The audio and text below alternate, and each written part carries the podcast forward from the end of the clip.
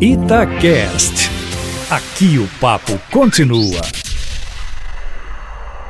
Hora de perguntar o que o governo baiano, ou a família, vai fazer com o cadáver ainda insepulto do ex-capitão do BOP Adriano da Nóbrega. Ele foi morto com tiros de fuzil a queima-roupa, depois de estar cercado por 70 policiais militares Obviamente não trocou tiros com 70 ele sozinho. Imagina-se que ele foi se entregar, imagina-se também, é só imaginação, que tenham insistido com ele para que ele fizesse delações ou algo assim, contasse histórias. Ele recusou-se e foi morto com dois tiros de fuzil a queima-roupa. Queriam cremar logo o corpo, daí a gente desconfia que ele tenha sofrido algum tipo de tortura, e, no entanto, isso foi impedido inclusive a pedido do senador Flávio Bolsonaro, que lá atrás, como integrante da Assembleia Legislativa eh, do Rio de Janeiro, o condecorou né, por serviços prestados à PM em outra época. Talvez pelo fato de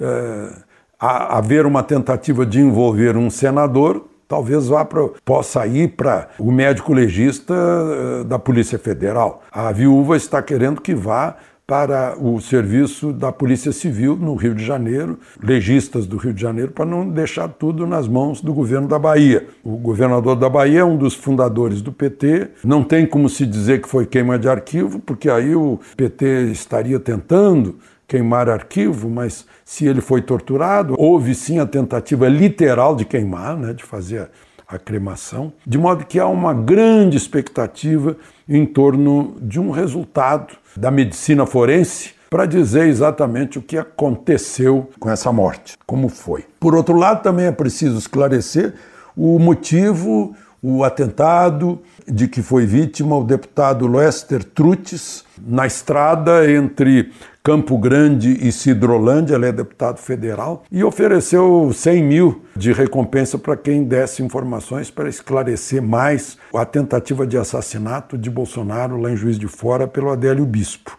De Brasília, Alexandre Garcia.